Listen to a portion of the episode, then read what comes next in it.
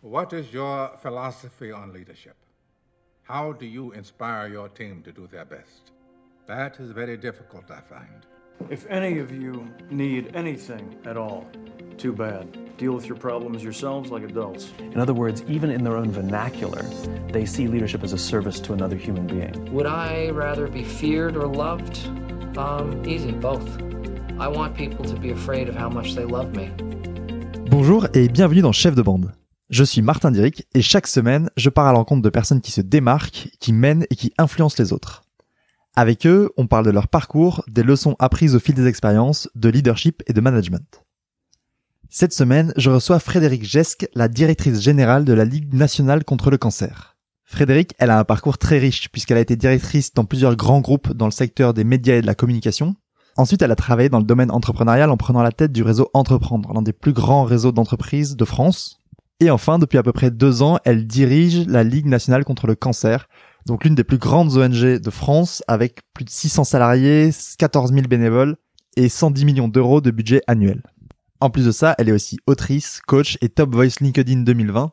Donc on avait plein de sujets à aborder et c'est un épisode très fourni. On parle notamment de l'évolution du management et de comment donner du sens à ses équipes, des risques d'isolement et de burn-out qui guettent les managers et les dirigeants et de comment se protéger mais aussi des spécificités du leadership associatif et des nouvelles sources de légitimité du manager. Comme d'habitude, vous pouvez retrouver toutes les ressources dont on parle durant l'épisode sur le site internet martindiric.com. Le lien est dans la description avec le petit questionnaire d'amélioration. Et pour suivre l'évolution du podcast, vous pouvez le suivre sur Instagram ou Facebook à chef de bande podcast ou sur LinkedIn sur mon LinkedIn personnel Martin Diric. Maintenant, je vous laisse avec Frédéric Gesque. Eh bien, bonjour Frédéric et merci d'être ici. Bonjour Martin. Merci de m'avoir invité. Avec grand plaisir. Je pense qu'on va avoir beaucoup de choses, euh, on en parlait un peu en off, beaucoup de choses intéressantes à se dire aujourd'hui parce que tu as eu un parcours très très riche et les thèmes du leadership et du management, c'est quelque chose que tu connais maintenant très bien durant une, une carrière euh, assez mouvementée.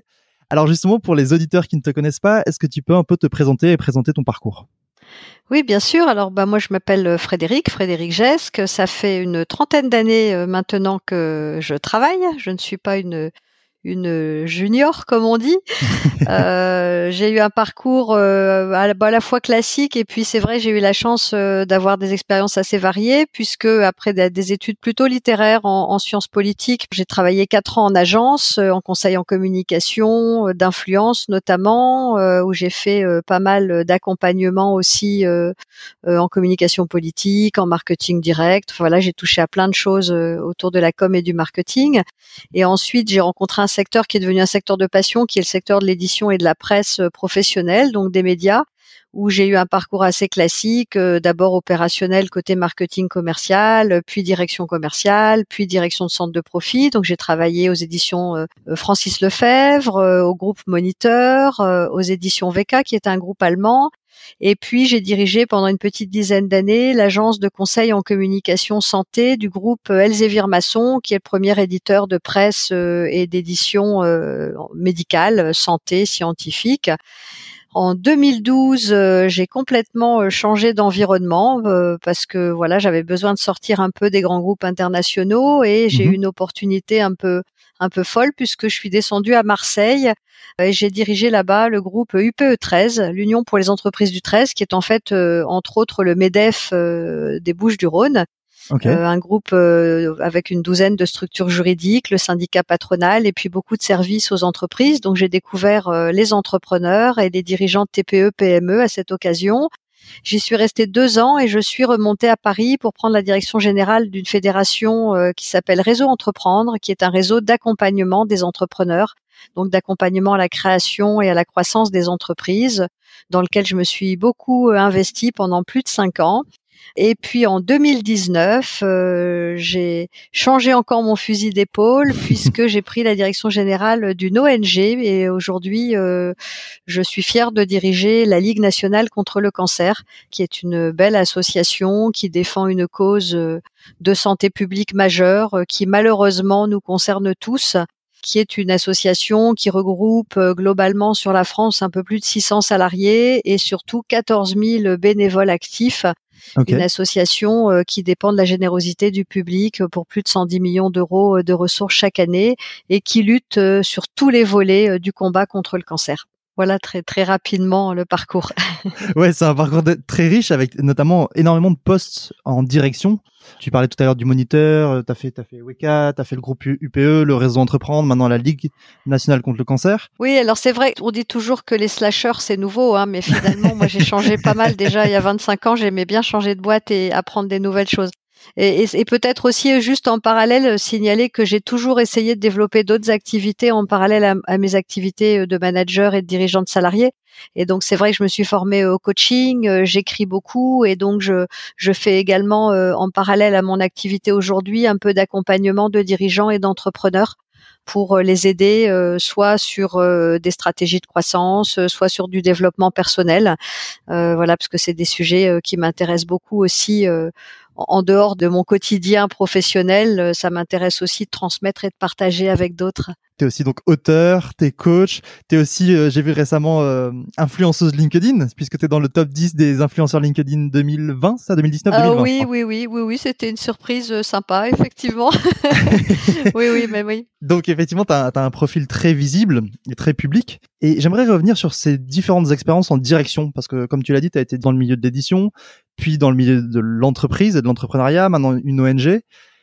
Quelles sont un peu les, leçons que tu en tires et les différences que tu as constatées dans ces postes de direction selon le, cadre dans lequel tu évoluais? Alors euh, c'est vrai que l'apprentissage du management, euh, il se fait au fil des expériences et des équipes. Hein, euh, comme tu disais, bon, mon parcours il a été assez divers, que ce soit en nombre de personnes managées, en profil de personnes avec des métiers très différents, dans des entreprises ou des organisations aux cultures différentes, hein, puisque j'ai eu la chance de travailler en PME française euh, au sein de groupes internationaux, donc avec des dimensions multiculturelles assez fortes.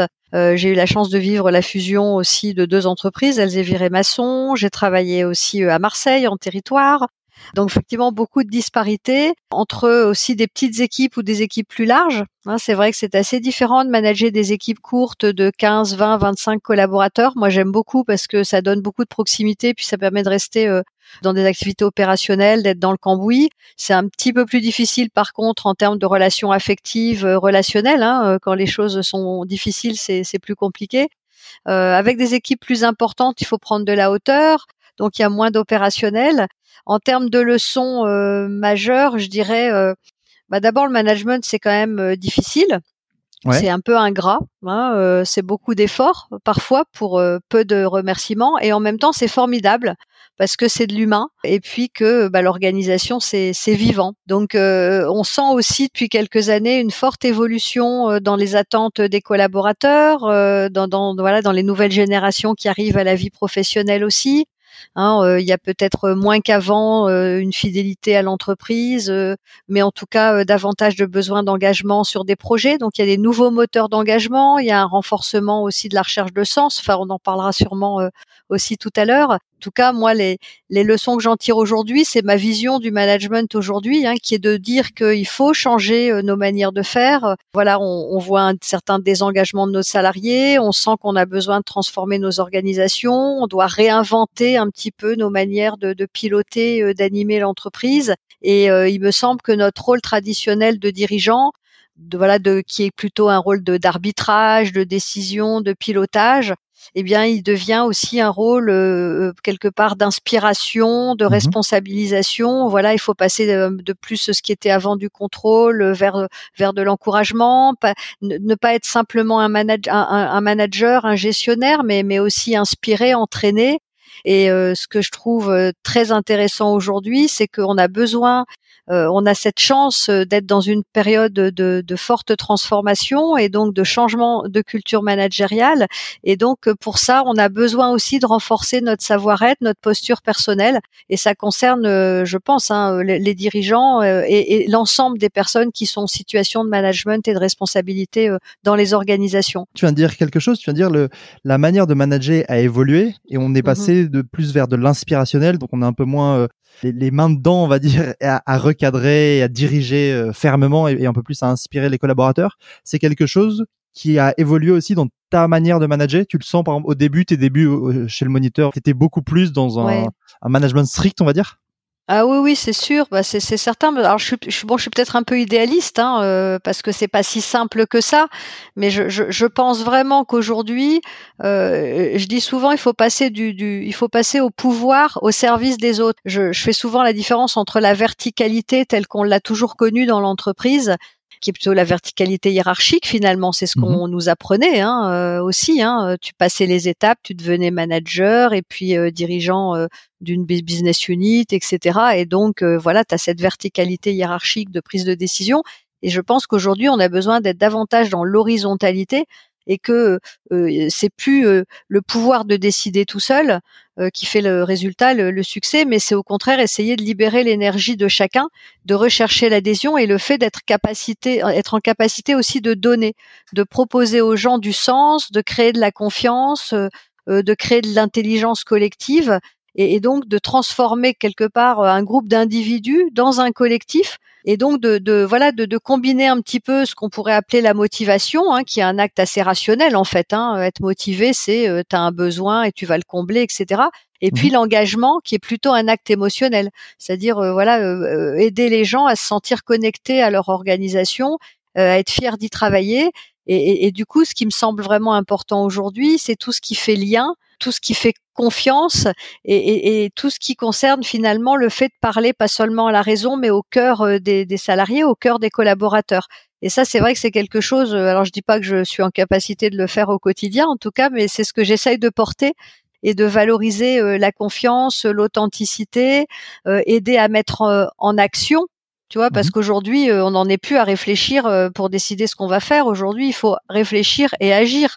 Tout va très vite. On a besoin d'agilité, on a besoin, voilà, tout s'accélère autour de nous. Et c'est vrai que c'est très personnel, mais moi, je crois beaucoup à l'authenticité. Euh, et à la gestion des émotions euh, dans le management et dans l'entreprise.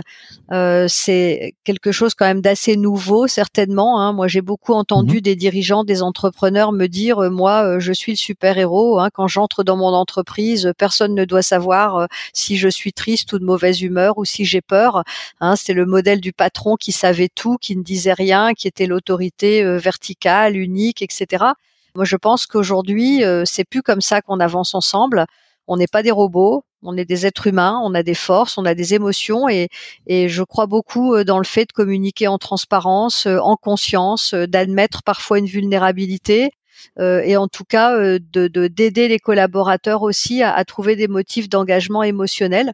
Et, et, je tiens quand même à le dire, ça ne veut pas dire supprimer toute forme d'autorité. Quelque part, c'est revenir au sens finalement premier de l'autorité, hein, c'est-à-dire pas avoir de l'autorité, mais faire autorité en fait. Hein. Euh, j'aime bien revenir un peu aux racines des mots. L'autorité, ça vient euh, d'un mot latin qui signifie augmenter, grandir. Donc tu vois, c'est pas être autoritaire, c'est grandir et augmenter, c'est être source de confiance et de développement pour euh, pour chacun. Donc c'est vraiment en ça que je crois en tout cas et, et je pense qu'en plus la crise sanitaire avec la Covid est venue euh, beaucoup renforcer ça, hein, nous rappeler ce besoin de redonner du sens, d'apprendre à travailler différemment et de permettre à chaque salarié d'être contributeur d'un collectif et d'exprimer vraiment euh, ses talents. D'accord. On va revenir sur la question de l'engagement des, collaborateurs, mais avant ça, tu dis redonner du sens et permettre aux, collaborateurs d'être inspirés. Toi qui as été dans des postes de direction dans des entreprises privées et dans des, dans des associations, pardon, comme c'est le cas aujourd'hui avec la Ligue nationale contre le cancer, est-ce que tu trouves ça plus facile quand l'entreprise ou quand plutôt la, l'ONG donne déjà du sens au métier des collaborateurs. Je suppose que quand tu travailles dans un groupe privé, c'est peut-être plus difficile de donner du sens et tu dois aller chercher plus loin pour donner du sens à tes collaborateurs. Eh ben, en fait, je pense pas.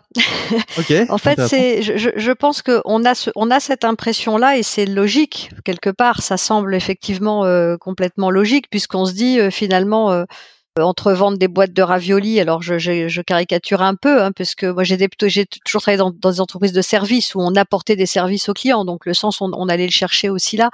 Mais entre effectivement vendre des boîtes de raviolis puis porter une grande cause euh, comme la lutte contre le cancer euh, ou le développement de l'emploi par l'entrepreneuriat, on peut se dire forcément le sens dans l'associatif, dans l'association ou dans le SS, il est là, et donc euh, les salariés vont trouver du sens naturellement. Eh ben, je, je, suis pas tout à fait d'accord avec ça parce que finalement, parfois, malheureusement, dans les associations, il y a tellement justement cette, cette demande aux salariés, cette exigence spontanée de dire bah finalement tu es salarié dans une association, tu portes une cause qui est plus grande que toi, donc le sens tu l'as, donc tu dois tout donner. Et ben que quelquefois il peut y avoir des dérives justement au contraire beaucoup plus importantes qu'en entreprise de perte de sens. Parce que du coup, on se pose plus la question. On part du principe que c'est naturel. Si tu bosses là, c'est que forcément tu es un salarié engagé.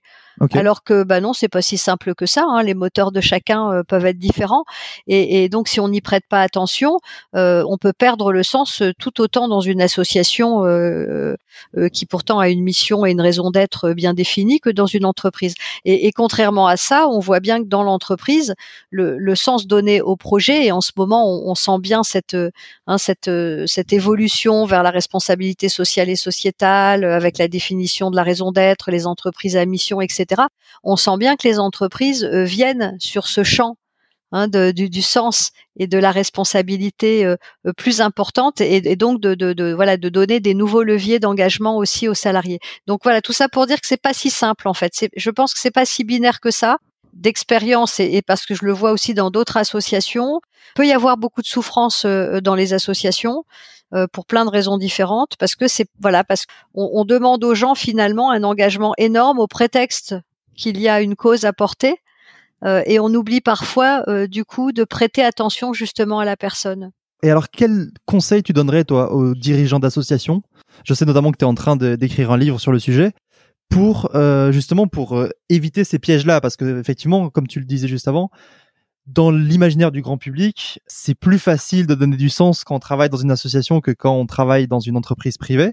Et euh, c'est intéressant que tu remettes ça en question justement euh, maintenant. Euh, je pense qu'en fait, il y, a beaucoup de points communs entre manager une entreprise ou manager une association, hein, une organisation mhm. caritative, hein, puisque finalement, il s'agit de gérer des hommes, des femmes, de piloter des budgets, des finances, de délivrer des services, voilà tous les sujets, on va dire, d'organisation métier euh, sont un petit peu les mêmes. Et finalement, en fait, les enjeux de transformation aussi sont très importants et sont assez proches.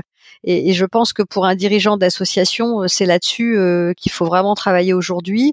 Il y a des enjeux de gouvernance, il y a des enjeux RH, il y a des enjeux de transformation digitale. Donc effectivement, en associatif, on n'est pas, on se pose moins la question du sens à condition que le projet associatif soit bien défini et qu'il soit vraiment porté par la gouvernance. Donc il y a déjà euh, le premier conseil que je donnerais évidemment, ou en tout cas euh, euh, qui me semble important, c'est de, bien revenir au cœur du projet associatif. il y a le sujet, oui, on, on recherche pas de profit en association. Hein, mmh on recherche des ressources pour développer des projets et des actions. Donc on est sur un champ un peu différent, mais la cause apportée elle est une pression aussi très importante et donc on a besoin de se professionnaliser. Et ça, c'est un mot parfois euh, qui est un peu tabou dans certaines associations. Hein. Parler d'utiliser, par exemple, des outils ou des méthodes d'entreprise, ça se fait pas trop. Et pourtant, aujourd'hui, on en a besoin de, se professionnaliser puisque les associations, comme les entreprises, euh, ont besoin d'utiliser euh, des techniques marketing, mmh communication, commerciale, par exemple, hein, pour aller chercher des ressources même dans un grand groupe comme le tien, comme euh, la Ligue nationale contre le cancer, donc 600 euh, collaborateurs, 14 000 bénévoles, etc. Quand tu es arrivé là, tu as senti cette réticence à utiliser les stratégies euh, qui sont d'habitude données aux entreprises privées? C'est toujours très compliqué parce que on est dans l'associatif et c'est un, autre point que, que je voulais aborder justement, c'est le sujet du bénévolat, hein, c'est-à-dire mmh qu'on a une gouvernance mixte salariés et bénévoles, donc on n'est pas tout à fait comme du, dans, dans, une entreprise, donc il peut y avoir effectivement quelques réticences, alors même qu'en parallèle on est en pleine transformation et justement euh, tout comme les organisations privées, euh, et je donne un exemple très simple, à la Ligue contre le cancer, euh, la quasi-totalité de nos ressources, donc je disais c'est autour de 110 millions d'euros chaque année. Hein, c'est pas anodin. Elles viennent de, elles proviennent de la générosité du public. Et cette générosité du public, évidemment, il faut aller la chercher. Euh, on est, alors ça se dit pas peut-être de la même manière, mais on est dans un marché concurrentiel. on en a des causes à porter hein, euh, dans notre pays, euh, et donc les gens qui donnent, qui ont cette générosité, peuvent donner à plein de causes différentes. Donc il faut les amener à notre cause et leur donner envie de soutenir nos actions, puisqu'évidemment, si on est aussi fort avec cette association et donc on a 103 comités départementaux. Hein, on est présent partout sur le territoire pour aider les personnes malades, mais tout ça, ça nécessite euh, d'avoir des moyens. Donc mmh pour avoir des moyens, effectivement, on a besoin d'être professionnel. Et c'est une différence aussi qui rend les choses parfois très complexes en association, c'est que euh, euh, les associations, elles vivent aussi par et pour le bénévolat. Et, et, recruter, animer des bénévoles, c'est un métier à part entière. La gouvernance associative avec des dirigeants bénévoles, c'est très complexe, puisqu'on a d'un côté, hein, euh, moi mon président dit toujours, le président préside et la DG dirige. Bah, c'est exactement ça. Hein. On a à la fois une gouvernance dite politique et une gouvernance euh, exécutive, euh, opérationnelle. Donc les rôles sont pas aussi cadrés qu'en entreprise. Ça peut devenir inconfortable. Il peut y avoir des, des, des dérives. L'organisation peut être mise en risque. Et il faut toujours, si tu veux gérer la professionnalisation dans le respect de l'engagement militant. Et il ne faut pas en fait que, le militantisme empêche de se professionnaliser ou que la professionnalisation fait euh, qu'on perd le côté militant et donc qu'on perd nos bénévoles. Parce que quand je dis il y a 600 salariés, je dis aussi il y a 14 000 bénévoles à la Ligue contre le cancer et 14 000 bénévoles qui agissent hein, euh, sur le terrain, qui sont avec nous et qui bossent. Si on perd ces 14 000 bénévoles, nos actions, euh, évidemment, elles auront beaucoup moins d'impact pour accompagner et aider les personnes malades. C'est un exemple. ouais, c'est un bon exemple effectivement. Et justement, on parlait tout à l'heure de l'engagement, on parlait plutôt de l'engagement des collaborateurs, donc des salariés euh, de, l'entreprise. Mais est-ce que tu abordes l'engagement des bénévoles de la même manière que l'engagement des collaborateurs euh, payés, on va dire? Alors, de, la même manière, pas tout à fait, parce que les moteurs euh, d'engagement ne sont pas les mêmes. C'est toute la complexité de ce sujet des dirigeants associatifs. Hein, mmh Et c'est pour ça d'ailleurs qu'en ce moment, je travaille sur un projet de guide dédié aux dirigeants associatifs euh, pour euh, essayer de les aider, de les accompagner pour adresser tous ces enjeux d'un côté, si tu veux, tu as une gestion des ressources humaines, on va dire, euh, traditionnelle, comme en entreprise. Et on a pas mal de dirigeants euh, salariés associatifs qui, comme moi, ont fait un parcours d'abord dans l'entreprise privée. Et donc, mmh euh, enfin, franchement, moi, je, je, travaille avec mes équipes de la même manière que je travaillais avec mes équipes quand j'étais en entreprise privée. c'est du management, c'est de la gestion RH, etc. C'est assez classique. Et en parallèle à ça, effectivement, tu as, alors, j'aime pas parler de management des bénévoles, je préfère parler d'animation des bénévoles puisque évidemment un citoyen qui décide de s'engager bénévolement, c'est une décision euh, totalement personnelle. Il n'y a pas de lien de subordination euh, à l'association, évidemment. Euh, le bénévole, il est totalement libre de ses actes et de son niveau d'engagement et de son souhait d'engagement. Et, c'est ce qui fait aussi la force du fait associatif dans notre société, hein, c'est qu'aujourd'hui, c'est quand même un secteur majeur euh, euh, de l'économie sociale en France, l'association, euh, mais il, dépend beaucoup de, de, de, cette importance du bénévolat et, et, il faut qu'on puisse s'adapter effectivement aux attentes des bénévoles qui peuvent être très différentes d'un bénévole à l'autre. Mmh on voit on voit d'ailleurs une évolution très forte du bénévolat aujourd'hui, hein, avec de plus en plus de gens qui ont envie de, de s'impliquer de manière ponctuelle, qui vont être moins fidèles à l'association, qui vont passer d'une cause à l'autre, par exemple. Et, et toi, on a toujours aussi cette dimension de renouvellement du bénévolat, parce que bien sûr, on a beaucoup de seniors hein, qui qui qui qui, euh, qui s'engagent, puisque c'est quand on a fini sa carrière, on a envie de partager, de transmettre. Et mais on a aussi euh, cette problématique de rajeunissement euh, de nos viviers de bénévoles, de pouvoir avoir aussi des bénévoles qui sont des actifs, qui sont des jeunes, etc. Mmh et donc effectivement, il y a, il y a des moteurs d'engagement un peu différents, et donc il y a un double, voilà, il y a une double approche management des ressources humaines pour les salariés et euh, à côté de ça, animation, fidélisation en fait euh, des bénévoles et de l'engagement citoyen. Ouais. D'accord, qui est finalement deux, deux sujets assez différents. Oui, tout à fait. Ouais, oui. Et justement, pour en revenir au management des salariés, donc ça fait plusieurs fois que tu parles des attentes. Tu disais tout à l'heure qu'il y avait notamment de nouvelles attentes maintenant dans les, dans les nouvelles générations, on va dire, mmh de travailleurs. Et tu as aussi dit que le management, c'était libérer l'énergie de chacun, donc de redonner de l'engagement, de redonner du sens aux salariés. Quel levier tu vas utiliser, toi, en tant que manager, en tant que directrice, pour redonner du sens et justement libérer euh, cette énergie qui sommeille dans chacun des, collaborateurs? Alors ça, c'est vrai que c'est un sujet qui est complexe hein, et pour mmh lequel il n'y a pas de, dire, de solution miracle. Et puis évidemment, ça tout dépend tellement du contexte global, des contraintes euh, externes, de l'environnement, de la présidence, de la gouvernance politique, etc. Euh, il y a un sujet, moi, en tout cas, qui me semble très important à travailler euh, dans, dans, dans, les enjeux des dirigeants hein, globalement aujourd'hui. C'est autour de ce sujet de l'engagement. Pour moi, il y a deux volets. Il y a l'engagement individuel et il y a l'engagement collectif de l'équipe. Et, et, je pense qu'aujourd'hui, on doit en permanence gérer cette espèce de polarité, si tu veux, de paradoxe entre l'individuel et le collectif. Et on le retrouve dans notre société, cette ambivalence. Hein. Et d'ailleurs, la crise de la Covid le démontre bien, parce que d'un côté, tu as une espèce d'individualisme quand même important. Hein. Chacun se préoccupe d'abord de soi, de son épanouissement personnel, de, ses sujets. Il, suffit de regarder les réseaux sociaux. Euh, voilà, on, on, a un petit peu une survalorisation personnelle.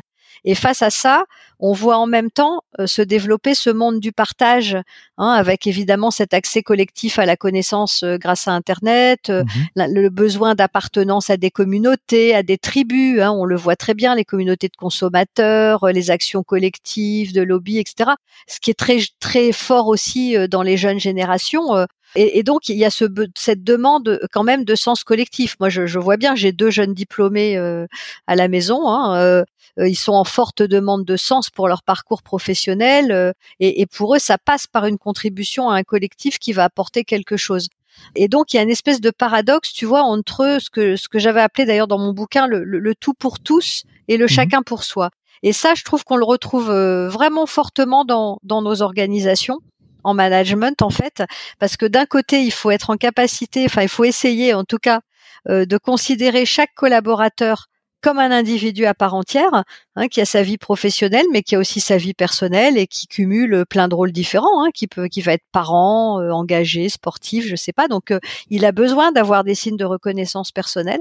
Et en parallèle, il a aussi besoin de faire partie d'une organisation qui va répondre à cette, à cette recherche de sens au bénéfice d'un collectif. Donc, il faut qu'on soit capable aussi de développer des projets partagés, des objectifs communs qui vont permettre de construire le collectif, qui vont permettre de dépasser les réactions individuelles. Et donc, c'est un peu le vivre ensemble, tu vois, qu'il faut mmh construire en permanence. Et, c'est, pour moi, ça, c'est le, Enfin, c'est vraiment une polarité qui est, qui est importante pour emmener les gens avec nous. Et il y a un deuxième sujet qui me semble vraiment, euh, voilà, qui me vient à l'esprit, c'est le lien avec euh, le plaisir de faire. Voilà, le lien entre engagement et, et, et, plaisir de faire. Parce que pour que chacun ait envie d'y aller, hein, on sait bien qu'aujourd'hui, on a un défi qui est l'innovation, qui est, qui est, le moteur de survie hein, euh, pour les entreprises et pour toutes les organisations. Et pour innover, il faut que tout le monde mette la main à la pâte.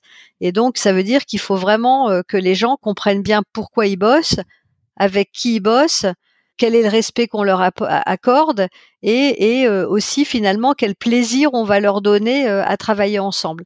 Et ça, pour moi, tu vois, c'est vraiment au cœur euh, de l'objectif de créer de la valeur pour des salariés. Et ça, pour développer ça, ça passe par quoi? Par plus de communication? Parce qu'effectivement, on est, du coup, le manager va être tiraillé entre ce que tu disais, donc reconnaître les personnes comme des individus, et d'un autre côté, reconnaître les personnes comme partie dans tout. Donc, comment le manager va trouver le juste équilibre et va pouvoir transmettre cette prise en compte aux salariés? Ah ouais, c'est toute la quadrature du cercle. c'est toute la complexité du sujet.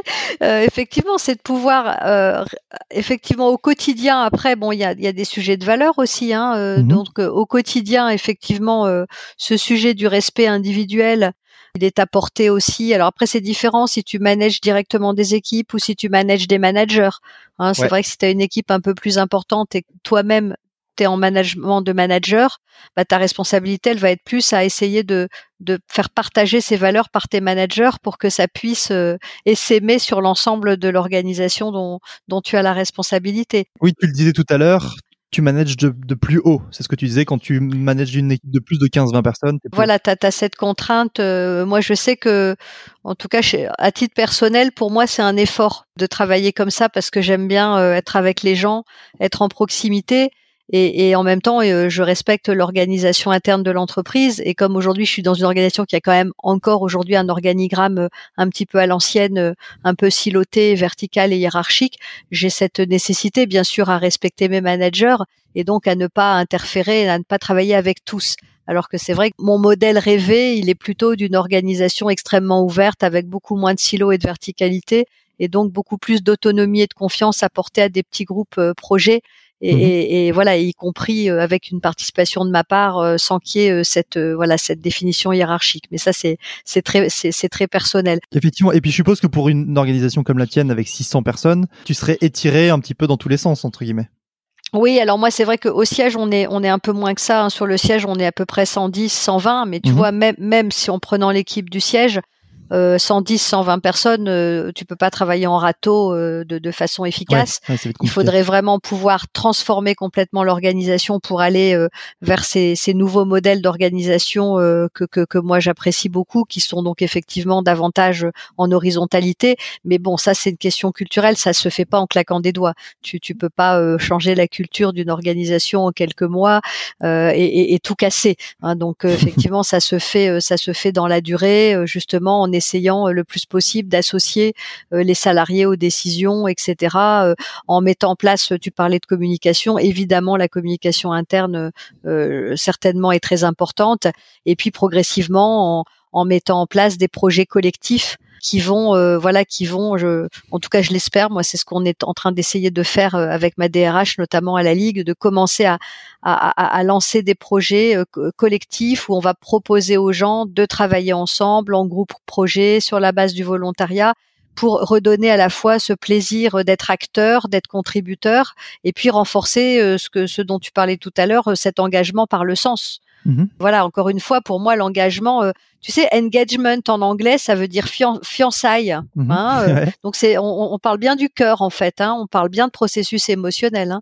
Donc tu vois, c'est, c'est voilà, c'est de donner vraiment envie aux gens de, de se dépasser parce que il est connecté euh, au collectif de l'entreprise. Et, et ça, euh, avec le Covid, euh, en plus, ça, ça, on, on voit bien qu'on est un petit peu mis en risque sur ces sujets-là. Oui, effectivement, il y a une. euh, Les racines sont un peu coupées avec la distance, le télétravail, etc. C'est parfois plus difficile, et il y a beaucoup de crises de sens d'ailleurs depuis un an maintenant Mm, au- mm, au mm. travail. C'est plus difficile de voir pourquoi on travaille finalement quand on fait partie d'une organisation, quand on n'est plus du tout dans les bureaux, quand on n'est plus avec les équipes, etc. D'ailleurs, c'est quelque chose que tu as constaté toi aussi au sein de la Ligue? Oui, alors, enfin, je pense qu'effectivement, on, on- on voit bien. Il me semble que la situation sanitaire et ce qu'on vit depuis un peu plus d'un an, hein, ça nous, ça, à la fois, ça, c'est bah, c'est- c'est une situation de crise qui effectivement euh, nous met, nous a mis en risque. Et en même temps, moi, j'ai trouvé ça assez formidable parce que finalement, ça a accéléré un certain nombre de tendances et un certain nombre de prises de conscience Mhm. qui me semblent vraiment hyper importantes et, et que je portais déjà avant la crise sanitaire et ça me fait plaisir de les voir arriver dans les entreprises aujourd'hui parce que finalement, effectivement, la, la pérennité des organisations euh, à moyen terme, je pense qu'elle dépend vraiment de cette prise de conscience qu'on doit vraiment revenir à la finalité première de l'organisation qui est vraiment l'aventure humaine. Mhm. Et ça, on, on en a pris conscience avec la pandémie. On s'est rendu bien compte que, bah voilà, que la viabilité des organisations était challengée. euh, mais et en même temps, la crise, elle a été un accélérateur de changement parce qu'elle nous a forcé à innover, elle nous a forcé euh, à nous transformer. Et, et je pense que du coup, il y a, y a plein de choses qui ont, il y a plein de choses qui ont bougé. Je pense qu'il y a, il y a la définition de la finalité déjà euh, de l'entreprise. hein. On voit bien aujourd'hui euh, tous ces sujets de RSE, euh, de questionnement entre la performance économique et l'impact positif, qui a beaucoup émergé avec la crise sanitaire. Alors moi, je trouve ça formidable hein, parce que voilà, euh, l'entreprise à mission en 2018, on regardait ça d'un air un petit peu méfiant, euh, et on voit bien qu'aujourd'hui, euh, on ne parle plus que de ça, hein, de, de la raison d'être, euh, de, de la responsabilité euh, sociale, sociétale, et, et on sent que la crise, elle a renforcé le questionnement des dirigeants, des consommateurs, des salariés sur tous ces sujets-là, et donc ça, c'est plutôt, euh, tu vois, finalement, un, enfin, il me semble, hein, un, un point positif de cette crise. Et puis aussi, effectivement, ça ouvre à, à plein d'enjeux d'inclusion, de diversité, etc. Et, et, de changer la manière de travailler et, et notamment de manager. Parce que, enfin, moi, je l'ai beaucoup vu à la ligue parce que tu vois, je suis arrivée. Euh, euh, c'est vraiment le, voilà, c'est les hasards de la vie. Moi, je suis arrivée en novembre 2019 à la ligue. D'accord. Je suis arrivée dans cette organisation euh, vraiment un petit peu à l'ancienne. C'est une vieille dame, la ligue. Hein, elle a 100, 103, 104 ans président Axel Kahn venait d'arriver à la présidence, il voulait faire bouger les choses, mais voilà, il y avait encore plein de choses à faire et c'est vrai que l'organisation était extrêmement pyramidale. Voilà, beaucoup dans le contrôle, le présentéisme, il n'y avait pas de mobilité, il y avait quasiment pas de télétravail. D'ailleurs, les gens avaient des ordinateurs fixes, hein, il n'y avait pas de, il y avait pas de PC ouais. portable, etc. Et donc, je m'étais dit, euh, là là, mais j'en ai pour trois ans, quatre ans, cinq ans peut-être pour pouvoir vraiment faire bouger les lignes. Et finalement, avec la crise sanitaire, bah, il y a une accélération incroyable parce que les managers, il a bien fallu qu'ils s'adaptent et qu'ils passent du contrôle à la confiance, puisque bah, chacun s'est retrouvé confiné, les équipes ont commencé à travailler à distance, etc. Donc ça aide quelque part à travailler différemment, à, comprendre que bah, finalement les choses continuent quand même à fonctionner autrement. Donc ça mmh permet de prendre conscience. Et puis, euh, ça nous habitue aussi à développer plus une culture de l'expérimentation, euh, qui est un petit peu loin aussi de la culture traditionnelle française, hein, parce que quand on dit expérimentation, euh, on dit bah, qu'on a le droit de se planter. Hein. Ouais, ouais, ça, en France, on connaît pas, on n'est pas très les Français, on n'est pas comme les Anglo-Saxons. Hein, le droit à l'échec, ce que j'appelle moi le devoir de l'erreur, euh, c'est pas très français. Et tout ça, finalement, tu vois, c'est c'est plutôt c'est plutôt positif. Maintenant, le risque, dans des périodes de crise comme celle qu'on connaît, ce serait qu'il y ait des replis sur soi et qu'au contraire, on, on revient aux vieilles méthodes pour se rassurer. Voilà, ce serait un peu le voilà, ce serait un peu le risque. Et là, on vient de beaucoup parler des salariés et de collaborateurs, donc de comment engager les collaborateurs. Mais tu as dit quelque chose de, super intéressant tout à l'heure, qui était le mythe du manager super-héros, du patron super-héros. Mmh et de cette ce mode de pensée un peu à l'ancienne, qui est le manager, il va toujours super bien, il ne montre pas quand il est triste, il ne montre pas quand ça va pas, il ne montre pas quand il est stressé, parce qu'il incarne un peu cet idéal pour tous ses collaborateurs de stabilité, de solidité. Et tu remettais un peu ça en cause en disant que bah, ça avait pas vraiment de sens, ça avait plus vraiment de sens et qu'il fallait aussi euh, communiquer et, parler de l'émotion et des managers pour justement les aider à être un meilleur manager, finalement, à être plus transparent sur ses émotions pour être un meilleur manager. Est-ce que tu peux un peu développer ce concept-là? Oui, oui, bien sûr. Alors c'est toujours pareil, hein, l'image, l'image de l'autorité, hein, du manager, du dirigeant, elle est importante. Hein, donc euh, c'est vrai que quand, quand je dis on peut être euh, montrer une certaine vulnérabilité, euh, évidemment, euh, il faut faire attention euh, aussi à ne pas mettre en, comment dire en insécurité ses salariés. Hein. C'est pas mmh non plus effectivement faire peur aux salariés parce que ils se disent bah vraiment mon, notre dirigeant il sait pas où il va, le pauvre il est en, il est en déprime totale, etc. Donc c'est pas en ce sens-là en fait. Voilà. Et par contre effectivement moi ce, ce que j'aime apporter et ce que j'ai découvert beaucoup aussi avec des entrepreneurs et des dirigeants formidables hein, que j'ai eu la chance de croiser parce que c'est pas que c'est pas mes idées euh, personnelles. Euh, voilà, hein, j'ai pas la, science infuse. Et, et quand j'avais écrit mon bouquin, là, le guide du dirigeant responsable, j'avais mmh quand même intégré 43 euh, témoignages de dirigeants et d'experts hein, dans l'ouvrage, qui justement m'avaient vraiment conforté dans ces idées-là et m'avaient aidé à grandir parce que ils avaient fait ces expériences-là enfin voilà, ce que je porte, c'est que un leadership aujourd'hui qui est humain, qui est authentique, ça demande de la part de dirigeants, du dirigeant, un travail sur soi, en fait. Euh, je pense qu'il faut pouvoir se connaître parce qu'il faut avoir une certaine confiance en soi, une certaine sérénité pour se mettre en capacité euh, bah, aussi de savoir dire à ses collaborateurs parfois euh, je, ne sais pas, hein, par exemple. Mmh et, et, du coup, ça veut dire qu'il faut prendre soin de soi. Parce que si on prend soin de soi, on peut se préserver et ça veut dire qu'on va préserver aussi sa capacité du coup à prendre les bonnes décisions et à maintenir un cap. Et du coup, on va être solide en fait vis-à-vis de ses collaborateurs. Et ça, moi, je, prends souvent euh, les idées de quelqu'un que j'admire beaucoup, qui s'appelle Vincent Lénart, hein, qui est un grand coach, hein, qui est quelqu'un qui a amené le coaching euh, de dirigeants en France et qui a toujours dit que le potentiel et la limite d'une organisation étaient déterminés par le potentiel et la limite du dirigeant qui en avait la charge. Et, je pense effectivement que, euh, enfin, moi je dis toujours prendre soin de soi, ça permet de prendre soin des autres. Euh, et, et, j'avais aussi en tête toujours une, une phrase qu'avait dit euh, Philippe Varin, qui est euh, un, un, des anciens patrons de, de PSA. Hein. Il mmh disait si vous ne prenez pas rendez-vous 20 minutes par jour avec vous-même, c'est une faute professionnelle. Et je trouve ça assez fort, assez, voilà, je trouve ça assez fort parce que finalement, quand on est manager, dirigeant, entrepreneur, etc., chef d'entreprise, enfin quel que soit le statut, hein, salarié ou, ou, ou patrimonial, en général, on n'a jamais de temps pour soi on met tout son temps euh, sur son entreprise, euh, on est pris euh, par voilà les réunions, etc. Et en fait, non. Et dans le contexte actuel, c'est encore plus important parce que plus il y a de l'attention, plus c'est éprouvant pour tout le monde. Si en plus toi, en tant que, que, manager ou dirigeant, tu fais pas tu prêtes pas attention à toi, bah, tu vas perdre ton discernement, tu vas mmh perdre ta lucidité, donc tu auras plus de sérénité Et donc, euh, bah, pour le coup, tes collaborateurs, ils vont les voir tes faiblesses en fait, et, et ils vont pas se sentir en sécurité non plus. Donc, il y a, y a, vraiment euh, tu vois, avec la crise sanitaire, enfin moi je l'ai beaucoup ressenti, on se retrouve quand même en tant que manager à devoir prendre en considération des sujets hyper personnels et intimes qu'on gérait pas avant. Hein. Mmh euh, je veux dire l'angoisse face à la mort. ouais, effectivement. Ouais. Avec la Covid, hein, euh, euh, on a des gens qui voilà qui, qui, qui, ont eu peur, qui ont encore peur. La solitude, des gens qui vivent seuls et qui se sont retrouvés dans les confinements, en télétravail, etc. Enfin, on s'est on s'est retrouvé quand même à gérer des forces et des fragilités en fonction des personnes qui étaient quand même nouveaux c'était pas forcément des sujets qu'on gérait dans l'entreprise, tu vois, dans la relation professionnelle. Donc, donc aujourd'hui, si le dirigeant il est pas au clair avec lui-même, euh, je me dis comment est-ce qu'il peut accompagner ses équipes. Tu vois, si toi tu prends pas conscience aussi de, si tu te questionnes pas aussi sur toi, tes propres engagements, comment tu es en tant que manager, comment toi tu te sens, comment toi tu voilà comment tu tu si tu te laisses tétaniser même par tes peurs à toi mmh euh, et si t'es pas capable de porter ta résilience à toi bah, comment tu peux porter la résilience collective de ton organisation? Et alors je dis pas que c'est facile et que enfin c'est pas des leçons que je donne hein, euh, je voilà c'est un constat. Après c'est c'est c'est très compliqué à mettre en œuvre. C'est un défi je pense personnel. C'est un travail de tous les jours.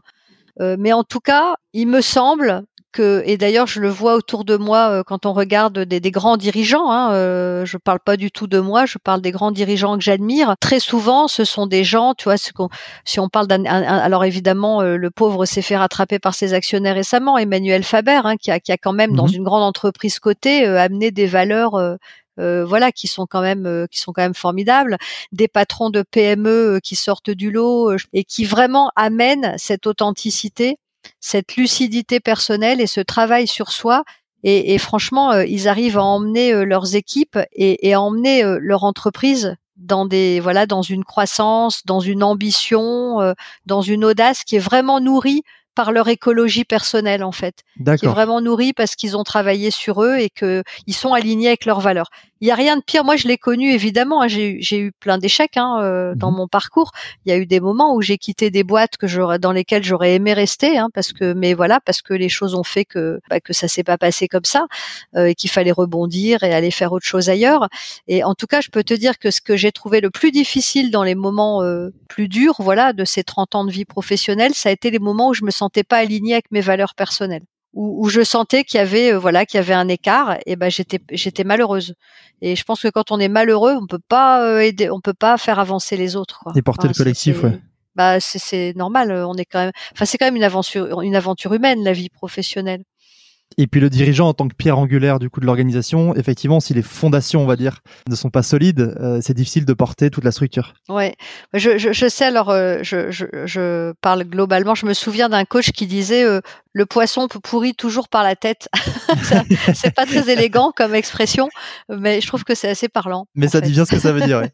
Et juste avant, tu as parlé de la solitude. Alors là, tu parlais de la solitude plus générique et général, on va dire, de tous les collaborateurs, mais tu as aussi écrit sur euh, ton blog personnel sur la solitude du dirigeant.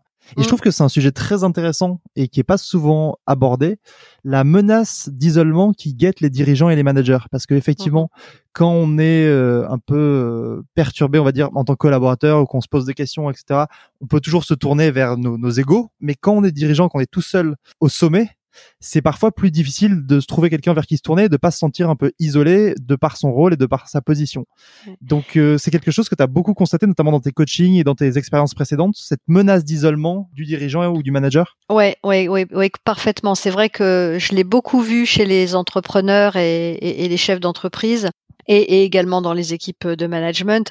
C'est un sujet qui est encore malheureusement souvent tabou, mmh même si depuis euh, quelques années quand même, on commence à en parler, les réseaux se développent, etc. Euh, je me souviens d'une enquête de BPI France hein, qui disait qu'il y avait 75% des dirigeants de PME et d'ETI euh, qui aspiraient à être mieux entourés et, et 48% qui étaient isolés. Euh, et c'est vrai que quand on regarde un petit peu la position euh, de, de, bah, de direction d'une entreprise, quelle qu'elle soit, il y a beaucoup de facteurs d'isolement. Hein. Euh, les sujets euh, bah, dont on parlait tout à l'heure, la volonté d'exemplarité, euh, de force, d'image, les pressions de l'activité économique, les responsabilités, la solitude dans la prise de décision, parce qu'il y a quand même toujours un moment où la prise de décision, le dirigeant, il faudra qu'il apprenne pour sa boîte un peu tout seul. Euh, les, le, le, manque parfois de reconnaissance sociale, hein, parce qu'en mmh France, euh, les, les, dirigeants euh, ont pas toujours eu. bon, maintenant, l'entrepreneuriat est devenu un petit peu plus à la mode qu'il y a quelques années, hein, mais mais bon, on n'aime pas trop les patrons. Hein, voilà, toute la charge mentale, etc. Et, et, c'est vrai que moi, j'ai croisé souvent des dirigeants qui étaient extrêmement seuls alors même qu'il y, y, a quand même plein de manières en fait de, de, rompre cette solitude, mais il faut accepter de lâcher prise, c'est vraiment une question de volonté en fait. Hein. C'est lâcher prise, c'est s'obliger à prendre du temps pour ça. Encore une fois, la question du temps, elle est fondamentale aussi.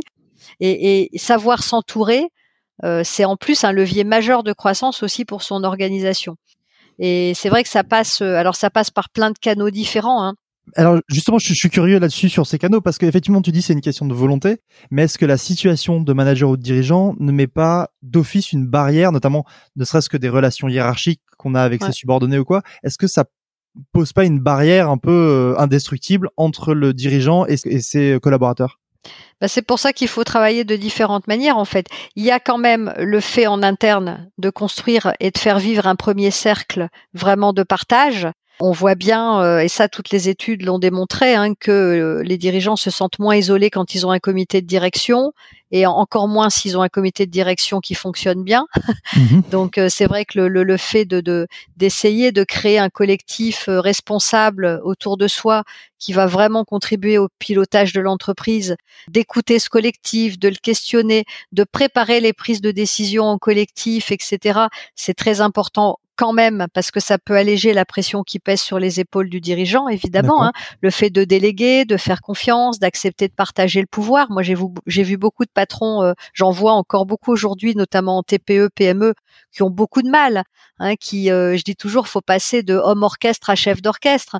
Hein, c'est c'est mmh pas pas tout faire tout seul, mais avoir cette, voilà, accepter euh, bah, qu'on peut pas être partout, etc. Donc ça, c'est quand même un premier point euh, qui me semble important, même voilà, pour justement réduire un petit peu cette solitude par rapport même aux équipes en interne. Et puis ensuite, il y a le sujet du lien social vers l'extérieur, c'est-à-dire sortir de son entreprise, de son organisation, aller rencontrer ses pairs. Faut savoir qu'en France, il y a plus de 10 000 réseaux et clubs de dirigeants qui existent quand même. Hein. Donc, euh, échanger sur du vécu partagé, euh, ça se fait. Et c'est vrai qu'il n'y a rien de mieux que de se mettre en capacité de se confronter avec ses pairs, de s'entraider, d'aller se former, euh, voilà, de, de, prendre de la hauteur avec d'autres, etc. Ça permet aussi euh, de détecter des signaux faibles dans sa propre organisation. Et ça, je pense que c'est quand même quelque chose qui est hyper important. Enfin, en tout cas, moi, à titre personnel, c'est un levier que j'ai toujours beaucoup euh, utilisé. Je me suis, par exemple, toujours beaucoup investi euh, dans les instances professionnelles de, des secteurs d'activité dans lesquels j'ai travaillé, dans les écosystèmes, tu vois, dans les mmh conseils d'administration des syndicats professionnels autour de moi, etc. Ça fait des années que je fais partie du club APM, qui est un club de développement des dirigeants, qui est une, voilà, qui est vraiment pour moi une source d'oxygène euh, très importante. Euh, J'essaye, euh, voilà, d'interagir euh, avec les différentes associations des écosystèmes que je fréquente. J'essaye d'avoir des, ce que j'appellerais des mentors moi je suis coach, donc j'accompagne, mais j'essaye aussi de me faire accompagner quand j'ai des interrogations, quand je me sens pas bien, etc. Ça m'est arrivé très souvent, euh, régulièrement, de faire appel à des coachs ou à des accompagnateurs ou à des personnes simplement de mon réseau euh, euh, que j'apprécie, en qui j'ai confiance, pour voilà, pour qu'ils me challenge, pour qu'ils me donnent un effet miroir et que et que voilà, ils, m'aident à avoir les idées plus claires, tu vois, à, à exprimer mes doutes, à prendre du recul, etc. Et ça, ça c'est vital si on fait pas ça, moi, moi j'en ai vu hein, quand j'étais chez Réseau Entreprendre, j'ai vu des dirigeants qui sortaient pas de leur boîte, hein, qui s'étaient pas formés depuis 20 ans.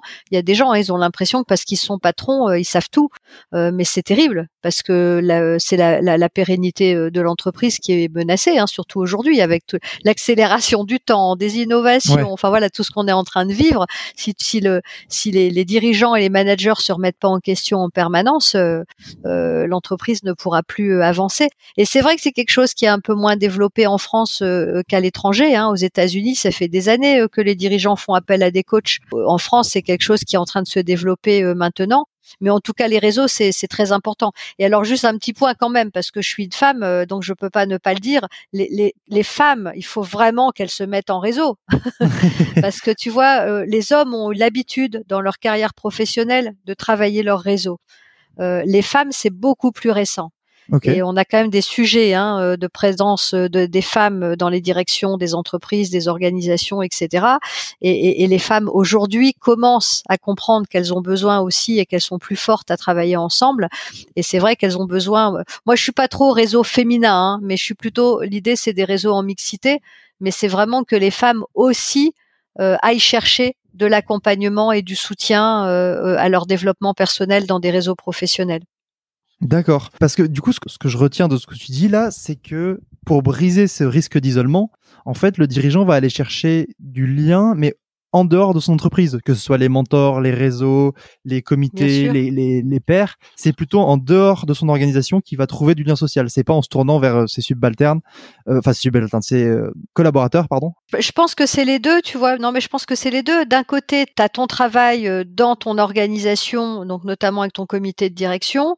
Tu as le sujet aussi de ta gouvernance, ça on n'en a pas parlé, mais c'est un sujet euh, très important aussi, notamment dans les entreprises. Alors c'est un petit peu le, le, rapport à la gouvernance est un peu différent en association, mais bon, on a aussi voilà le, le conseil d'administration, le fait de créer un conseil d'administration, un conseil de surveillance, un comité stratégique, par exemple, c'est très important dans les dans les PME mmh euh, parce que en fait c'est toujours pareil, c'est accepter que euh, la solitude dans la prise de décision c'est un ennemi qu'on peut se planter et que donc il vaut mieux ne pas être seul maître à bord, mais euh, avoir euh, des gens euh, qui te challenge. Donc en interne, c'est important aussi. Tu vois, je pense que il faut les deux. Il faut l'interne. dans tes équipes, avec ton comité de direction ou tes managers, c'est-à-dire en fonction du, entre guillemets de ton niveau de responsabilité, puis aussi avec ta gouvernance, avec ton conseil d'administration ou ton conseil de surveillance, etc., pour aller te faire te faire challenger, etc. Et puis aussi voilà, pas être seul à décider de tout. Et puis, euh, effectivement, l'autre volet, c'est sortir de ton entreprise, sortir de ton organisation pour regarder ce qui se passe ailleurs et pour effectivement être challengé euh, par d'autres, euh, à la fois dans ton écosystème et, et en dehors de ton écosystème. D'accord, d'aller vraiment chercher du lien un peu partout finalement, euh, pour essayer d'avoir une, une, pluralité de visions et de liens euh, qui, qui t'aident à bah, sortir ouais, de là c'est comme dans la vie personnelle, hein, en fait. Hein, plus on mmh. rencontre des gens et plus on s'enrichit et plus on grandit et plus on a des idées et plus on se questionne euh, et plus on voilà, je trouvais plus on, on, on, progresse. Après, encore une fois, c'est un avis tout à fait personnel qui n'engage que moi. Hein. Je, je, connais des dirigeants et même des grands dirigeants qui qui sont qui souhaitent être seuls maîtres à bord et, et voilà, c'est leur c'est leur façon de voir les choses. Je, je, la respecte parfaitement, mais en tout cas, c'est c'est pas la mienne et il me semble quand j'observe en tout cas les entreprises et, et tous les dirigeants que j'ai pu euh, voilà côtoyer et que j'ai eu la chance de côtoyer notamment quand j'étais euh, chez Réseau Entreprendre, mmh je trouve que ceux qui sont ouverts euh, à l'environnement, eh ben, ils s'en sortent bien mieux. Hein, Aujourd'hui, encore une fois, hein, nos enjeux, c'est de l'innovation, c'est de la croissance, c'est de se remettre en question en permanence. c'est les, marchés sont disruptés de tous les côtés. enfin, enfin, je veux dire, si voilà, être enfermé sur soi, je, je, je suis pas sûr qu'on progresse beaucoup. Mais voilà, en tout cas c'est ma c'est la vision que je peux te partager. Effectivement, et je pense que c'est une bonne vision, c'est une vision que je partage aussi et que je pense qui est la plus saine euh, entre guillemets pour les dirigeants, pour le développement des dirigeants et donc des, des, des organisations. Et justement, là, tu viens de parler du réseau entreprendre, donc tu en as, parlé plusieurs fois, tu as eu l'occasion de côtoyer beaucoup, beaucoup de dirigeants, aussi bien dans ton, en tant que coach qu'au sein du réseau entreprendre, que dans tes réseaux mm. ou dans tes différentes expériences. Est-ce que tu as un exemple de leadership, d'excellent leadership, que soit que tu as croisé, ça peut être aussi quelqu'un que tu n'as jamais rencontré mais que tu connais, ou même un exemple de fiction. Est-ce que tu as un exemple d'excellent leadership qui te vient en tête et pourquoi c'est cet exemple-là qui te vient en tête? Ouais, j'en ai plein qui me viennent en tête. Euh. ça va être compliqué de choisir. Euh, ben, oui, oui, parce que ah bah après chaque personne est unique alors euh, ça dépend euh, voilà ça dépend des personnalités et puis on peut voilà il peut y avoir des gens très différents mais que voilà qui qui sont enfin voilà qui qui travaillent pas forcément de la même manière que moi je le fais mais que mmh j'admire euh, aussi pour cette différence hein, donc après il y en a certains que j'avais notamment mis en, en, valeur dans mon bouquin voilà sur lesquels j'aurais assez envie de revenir. Encore une fois je parlerai bien d'Emery Jacquia à la Camif. Mmh parce que je trouve que c'est une aventure assez formidable la Camif, hein, puisque Emery Jacquia avait repris la Camif à la barre du tribunal de commerce, hein, certainement pour l'euro symbolique, hein, puisque la Camif, qui était une très très grosse boîte, était en faillite complète. Et il a réussi à en faire non seulement une PME rentable en assez peu d'années, mais surtout il a réussi à en faire une entreprise à mission qui donc a une mission sociale et sociétale euh, portée euh, très fortement. Et il a un mode euh, de management et, d'entraînement des équipes qui est assez formidable, puisque que ce soit avec ses salariés ou avec l'ensemble de ses parties prenantes, hein, y compris ses sous-traitants, etc., il travaille énormément en collectif Hein, donc, euh, donc tout est fait, euh, tout est fait en collectif, avec en plus cette euh, vraiment cette volonté de responsabilité environnementale, sociale, etc. Donc voilà, lui c'est un exemple, voilà que je trouve assez formidable. J'ai d'autres exemples très différents aussi qui sont dans le livre. Je pense par exemple à Christophe Tuilier, tiens, c'est un, c'est quelqu'un euh, qui a euh, fondé une boîte d'informatique qui s'appelle AG6 et qui a libéré en fait son entreprise. Tu sais, on parle beaucoup des entreprises libérées. Euh, lui, il a vraiment, en fait, il a complètement changé son organisation et à l'époque d'ailleurs où on avait échangé là-dessus, il me racontait à quel point ça avait été douloureux pour lui de lâcher prise. C'est quelqu'un qui bossait 60, 80 heures par semaine et, et, à la fin de son parcours personnel, il bossait donc pour son entreprise 15 heures par semaine. Ah oui, ça lui fait un sacré changement, oui. Parce qu'en fait, il a complètement organisé l'entreprise de manière à ce qu'elle puisse tourner sans lui, euh, avec une très forte responsabilité, autonomie euh, de ses collaborateurs, et, euh, et ça marche. et ça marche, hein, euh, donc c'est assez, voilà, donc c'est assez étonnant. Il y en a d'autres comme lui. Il y a Antoine Blondel aussi, euh, qui est un ancien agriculteur, 25 ans euh, agriculteur, qui a repris une boîte euh, d'aide de services d'aide à domicile dans l'Ouest, je crois en Normandie, si je me souviens bien, Antoine. Et pareil, qui tout d'un coup s'est rendu compte qu'il était le plus mauvais manager du monde. Il a fait un travail sur lui, voilà, vraiment, hein, de développement personnel. Il a appris à lâcher prise et pareil, il a organisé cette société d'aide à domicile euh, avec euh, des, des, des, des, équipes autonomes où ce sont les auxiliaires de vie qui décident elles-mêmes de leurs organisations, de leur planning, de leur budget. Enfin, vraiment, voilà, il a complètement euh, changé le management et, et, et, l'organisation hiérarchique de son de son entreprise. D'accord. Et voilà, il a fait ce travail. Donc voilà des exemples de personnes effectivement que moi j'admire beaucoup euh, à la fois parce qu'ils ont eu cette euh, ils ont eu cette force euh, de travail sur soi, enfin cette volonté de travailler sur eux, et ils ont cette générosité, tu vois, envers leurs équipes et envers les gens. voilà, ils donnent beaucoup en fait, ils donnent beaucoup et du coup ils reçoivent et, et ils, ils, en recueillent des fruits dans la croissance de leur boîte. Effectivement, c'est des bons exemples et c'est surtout c'est des exemples qui appliquent une, une direction qui est pas finalement très commune ce que tu disais, de, mmh. bah lâcher prise comme ça, travailler 15 heures par semaine. On est loin du mythe dont on parlait un peu tout à l'heure, donc du mythe du dirigeant un peu super-héros qui fait 80 heures mmh semaine, du Elon Musk cliché. Donc c'est non, c'est intéressant comme exemple. Bah là, y a, là, t'as, as vraiment le sujet de la, de la place de l'ego euh, de la personne en fait. Hein. Effectivement. là, euh, je crois que c'est un sujet qu'on avait un peu euh, évoqué ensemble. C'est ça, dont on n'a pas encore eu euh, trop l'occasion de parler, parce qu'on a parlé de beaucoup de choses, mais effectivement, l'ego est un moteur intéressant parce que ça peut être aussi bien un, justement un moteur de, de, progression, l'ego du dirigeant, que un énorme frein. Mmh. Donc tout l'enjeu du dirigeant va être alors de savoir canaliser son ego, c'est ça? Effectivement. Alors il n'y a pas que ça. Moi je me souviens quand j'avais interviewé plein de dirigeants donc il y a en 2018 là sur le projet de bouquin, quand les gens justement quand les dirigeants me disaient euh, non non mais moi j'ai j'ai pas le temps euh, bah, soit de sortir de mon entreprise, j'ai pas le temps de travailler sur moi, puis qu'est-ce que tu veux que je fasse, je vais pas aller faire une psychothérapie, hein, n'importe quoi, etc bon, on voit, on voit qu'il y a beaucoup de sujets hein, là derrière tout ça. Il y a aussi des sujets d'éducation, d'environnement, de, de, euh, voilà, les, les, drivers de l'éducation euh, de chacun euh, jouent hein, quand on mmh nous a appris la perfection ou etc. Mais c'est vrai que l'ego, c'est un, enfin, c'est un beau sujet. Hein. Moi, c'est un sujet.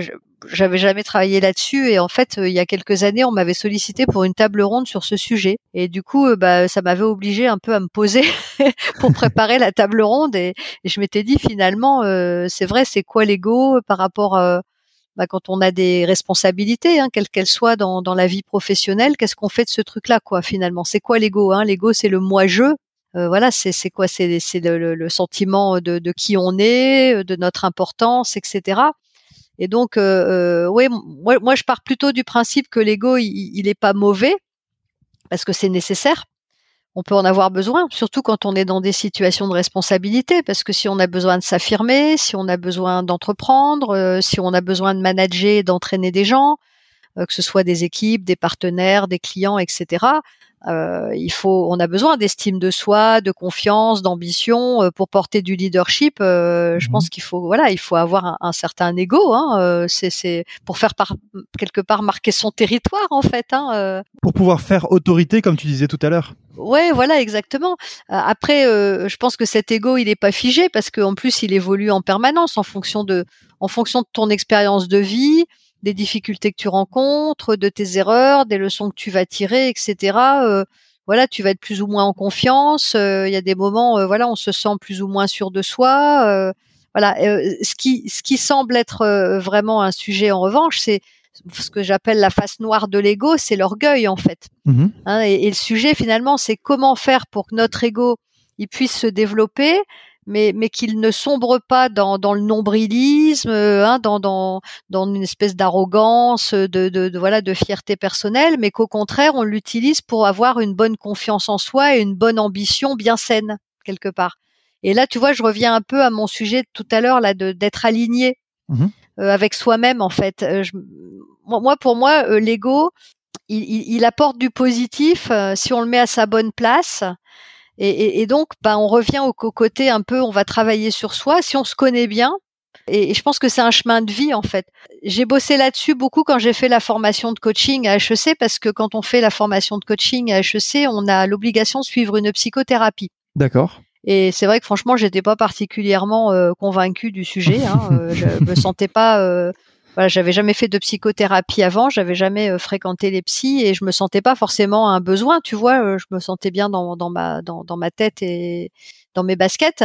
Et, et, en fait, euh, ça a été extrêmement intéressant, évidemment, parce qu'en fait, une psychothérapie, c'est pas juste quand t'es mal. C'est bien notre problème d'ailleurs, c'est que souvent on, on, pense pas à ce genre de choses tant qu'on n'est pas mal, ouais. euh, quand on va bien. Alors qu'en fait, une psychothérapie, c'est aussi une manière justement de travailler sur soi, de mieux se connaître, de mieux se comprendre, de mieux comprendre ses moteurs euh, de fonctionnement, et du coup, euh, de travailler sur son ego pour moi, euh, avoir un ego utile, si je puis dire, ça va être porté, tu vois, si tu cerques, si tu cerques une cause qui est plus grande que toi, c'est-à-dire finalement, tout ce que tu fais, bah, ça te fait du bien à toi, bien sûr, mais ça fait du bien à un collectif ou à une cause.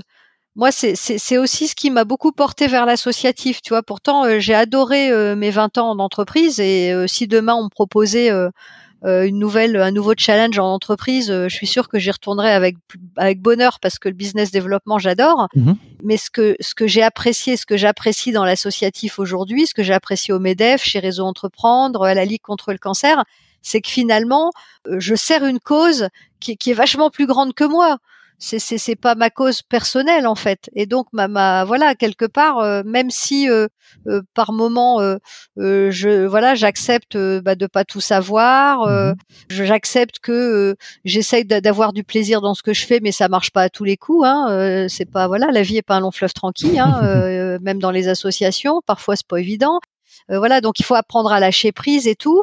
Mais disons que le fait effectivement de porter quelque chose, voilà, un collectif ou porter quelque chose qui est plus grand que toi, euh, bah, ça te permet effectivement d'apaiser un peu ton ego quand il est malmené, quoi. Tu vois, de, de, de mieux s'accepter aussi, de laisser passer un peu tes angoisses, tes peurs personnelles, euh, et, de, et de prendre le recul qui fait que bah euh, voilà, le jour où dans, dans ton dans ton activité professionnelle, il se passe des choses qui vraiment te plaisent pas, qui répondent pas à tes valeurs, ou bien où tu te dis mais c'est vraiment du gâchis, mais, mais, mais voilà, mais bon bah ça, ça t'est imposé, tu ne peux pas, voilà, t'as pas la main là-dessus. Mmh et ben au moins ça te ça t'apprend à lâcher prise et puis à rester quand même optimiste et puis à avoir de la résilience, tu vois, puis à du coup à repartir sur autre chose. Et je pense que l'ego, en fait, euh, c'est vachement intéressant s'il s'il te déforme pas trop ta la réalité, quoi. Voilà, c'est ça. C'est que c'est ce qu'on appelait avant. Euh, enfin certains appellent ça l'ego management. Ok. tu sais, c'est le, bah, c'est un peu le management, euh, enfin ce que j'appelle à l'ancienne, mais bon, je suis un peu une ancienne moi-même. Alors, euh, mais, mais bon, tu sais, c'est le manager, il est placé à la, en haut de la hiérarchie et puis il donne des ordres. Hein. Ouais. J'ai le pouvoir, donc j'ai le savoir, donc moi, euh, je vais imposer euh, les actions qu'il faut faire, etc. Et ça, ça quelque part, c'est de l'ego management. euh, En fait, t'imposes ton ego euh, à tes équipes, en fait. Mhm. Hein, et et c'est ça, moi, je pense, qui va plus fonctionner en fait demain. Enfin, qui fonctionne déjà de moins en moins aujourd'hui, parce que ce pouvoir vertical, il est de moins en moins accepté. Et puis de toute façon, aujourd'hui, euh, notre monde, il est porté par le digital, par la, le- la, la communauté, par l'accès à la connaissance. Je veux dire, plus personne a besoin du chef pour se former. Hein. Donc, si tu veux, aujourd'hui, la légitimité même du manager, euh, je pense qu'elle va plus être euh, puisée euh, dans le contrôle, Mhm. elle va être puisée ailleurs, et donc elle va être puisée dans justement le fait de pouvoir impulser du positif et de partager euh, un peu avec les gens et d'être plutôt un accompagnateur, euh, un coach. Et donc, euh, si ton ego euh, euh, il te contrôle, euh, bah tu peux pas, euh, tu peux pas être dans cette coopération et, et cette intelligence collective. Si tu es centré sur toi-même, tu travailles seul. C'est ça, tu vas pas pouvoir t'ouvrir au collectif. ouais. Voilà, donc si tu veux être plutôt maillé, il faut réussir à mettre cet ego de côté. Donc ça veut dire euh, tu peux pas, euh, ça sert à rien de lutter contre l'ego et de le refuser, mais il faut essayer en tout cas euh, de, De le canaliser. de, de, de, de l'utiliser, voilà, de le canaliser pour Mhm. l'utiliser, euh, le mettre au service en fait d'un projet, euh, de- d'une ambition collective. euh, Enfin voilà. Après bon, tout ça c'est facile à dire au quotidien, euh, évidemment. Hein, euh, parfois, euh, je veux dire, on, on est des humains, hein, euh, je- forcément. Euh, mais mais, mais c'est vrai que quand tu vois des gens qui ont travaillé sur eux, en tout cas, quand tu croises des dirigeants, des managers, je trouve qu'assez rapidement, tu te rends compte euh, en fait si la personne elle a un peu travaillé sur elle ou pas. Et parfois, malheureusement, tu vois des gens absolument incroyablement brillants. J'ai bon, je te pour le coup, je te donnerai pas de nom. J'ai des exemples en tête de, de, de personnes que je côtoie, de, de dirigeants qui sont formidablement intelligents, très brillants, mais qui n'ont pas fait ce travail-là. Et, et, et, et, ben, on perd quelque chose, tu vois, c'est dommage. Ouais, Ouais, c'est quelque chose qui se sent, ouais, ma- malgré toute l'intelligence et malgré toute la volonté de, de- de ces personnes, il va manquer quelque chose euh, vis-à-vis du collectif. Pas bon, en tout cas, c'est un peu le, le- le ressenti que j'ai. Justement, pour tous les gens qui viennent de nous écouter, là, qui comprennent l'intérêt de travailler sur soi, de faire tout ce travail autour du sens, autour du bien-être, du dirigeant, etc., est-ce que tu aurais des ressources à conseiller? Alors déjà, il y a ton, il y a ton livre, donc euh, ton premier livre, puisque tu vas en sortir un autre bientôt Ouais. euh, l'année prochaine. Donc, est-ce que tu peux redonner le titre, s'il te plaît, de ton, de ton livre? Euh, oui, alors c'est le guide du dirigeant responsable. Euh, réinventer votre entreprise pour la faire grandir aux éditions Diathéno. C'est un guide euh, très pratique en fait hein, que j'avais essayé de faire euh, vraiment justement avec plein de petits trucs parce que moi, enfin, je me disais, j'aime pas trop, tu sais. euh, alors je vais pas casser du, enfin critiquer des consultants hein, qui font du très bon travail, mais c'est vrai que parfois, tu sais, il y a des gens, ils arrivent euh, la méthodologie en cinq étapes, euh, transformer ton entreprise euh, en trois leçons euh, ou je sais pas quoi. Bon, moi je pense que chaque entreprise est unique et chaque euh, dirigeant est unique aussi et chacun est différent et donc il n'y a pas de méthode miracle. Donc j'avais essayé et vraiment euh, en toute modestie parce qu'encore une fois c'est surtout les 43 dirigeants et experts qui ont accepté euh, de contribuer au bouquin, hein, qui ont fait ce bouquin, c'est pas moi. Et donc j'avais essayé, si tu veux, de partager justement euh, mes idées et celles de ces 43 dirigeants et experts de manière très concrète avec euh, vraiment voilà tu dans le bouquin tu vois tu as des petits carnets de bord euh, pour que les, dirigeants les managers puissent se poser des questions. Il y a des petits paragraphes en pratique euh, et beaucoup de verbatim en fait beaucoup de témoignages. Et, et l'idée c'était justement de pouvoir aller puiser d'aller piocher dans les dans les sujets qui t'intéressent toi à titre perso et pas forcément c'est pas forcément un livre à lire euh, de la première à la dernière page tu vois. Mhm. c'est c'est c'est euh, moi je sais que j'ai des lecteurs qui me disent ah bah moi j'ai mis plein de post-it dans ton bouquin. Et puis euh, puis je vais chercher le truc qui m'intéresse euh, voilà le, le jour où ça m'intéresse. Donc tu vois c'est- c'était c'était vraiment cette idée effectivement d'out- d'outils. Alors après en termes de ressources euh, je pense que les réseaux professionnels euh, sont très importants des Ouais. réseaux comme l'APM, euh, mais il y en a plein d'autres. Ça dépend aussi euh, des secteurs d'activité, euh, euh, des gens. euh, voilà, de il y a, y a- y a le réseau APM pour les dirigeants, il y a le réseau Germe hein, pour les, les, les membres de comité de direction qui est un peu dans le même genre avec des très très belles valeurs. Il y a un réseau qui s'appelle euh, euh, OVH aussi euh, qui est très intéressant. Euh, Puis après, euh, c'est vraiment aussi euh, à chacun euh, de, de, choisir ses, ses, façons de faire. Il faut juste accepter d'être soi en fait, hein, et d'assumer qui on est, d'accepter de pas être parfait, de tu vois, de, de voilà, d'être plutôt dans le lâcher prise, et puis d'accepter aussi parfois de se dire qu'on peut pas, voilà, qu'on peut pas tout réussir ou qu'on peut pas tout faire. Et ça, c'est aussi très personnel, tu vois. Donc il n'y a pas voilà, de, dans, le bouquin, euh, je sais que je proposais différentes méthodes, différentes euh, manières de faire sur les sujets prendre soin de soi, mais bon, après c'est très personnel en fait. Hein. Il y a des gens qui vont euh, se lancer dans des psychothérapies, il y en a, c'est vraiment pas, ils ont pas du tout envie de ça et il y a pas de, voilà, il y a aucune obligation à ça. Euh, ça peut être juste, comme je disais tout à l'heure, se prendre un quart d'heure euh, tous les jours pour réfléchir un petit peu à sa boîte ou à ce qu'on fait, euh, prendre un peu de recul. Ça peut être faire appel à un coach parce que c'est vrai que malheureusement, je me rends compte que souvent les dirigeants font appel à un coach quand ils sont dans la merde, quand ils sont vraiment, voilà, quand ils ont un problème qu'ils n'arrivent pas à résoudre et c'est dommage parce que c'est mieux, c'est mieux d'être accompagné avant euh, voilà que d'attendre d'avoir le feu, euh, être, être, tout le temps en mode pompier, quoi. Ouais.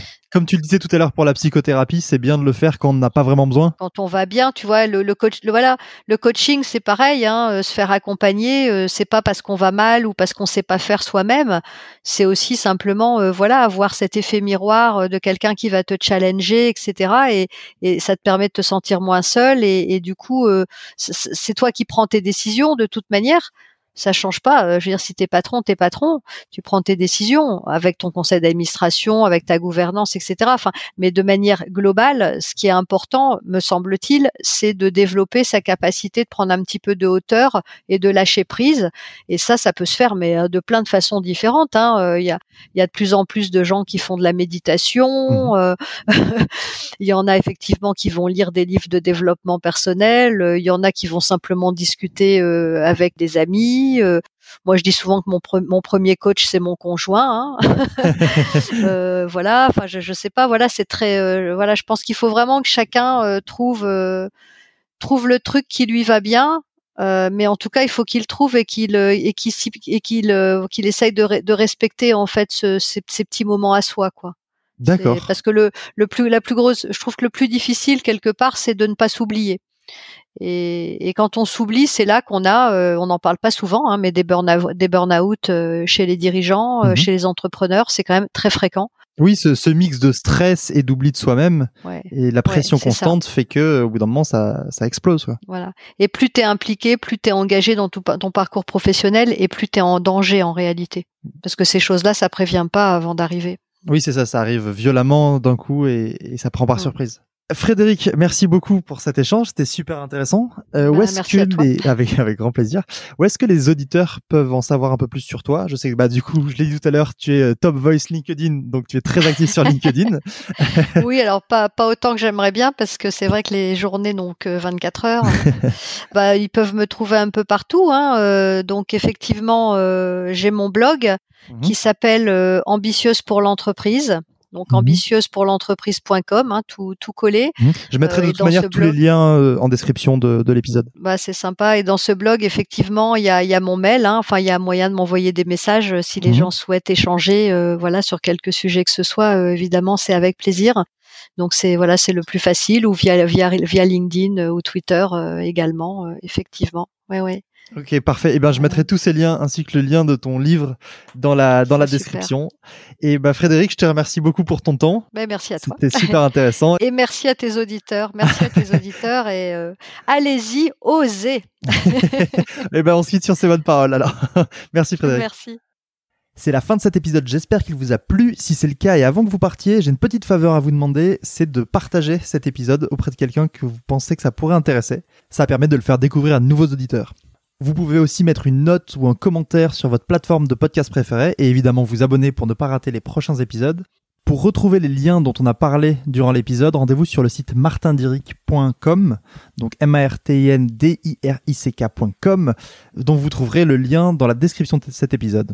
Et enfin, pour rester au courant de l'actualité du podcast, des prochains invités, des prochains épisodes, etc., n'hésitez pas à suivre le podcast sur Instagram ou Facebook en tapant chef de bande ou sur LinkedIn sur mon profil personnel, donc Martin Diric. Voilà, je vous dis à la semaine prochaine et je vous souhaite une bonne journée. Au revoir.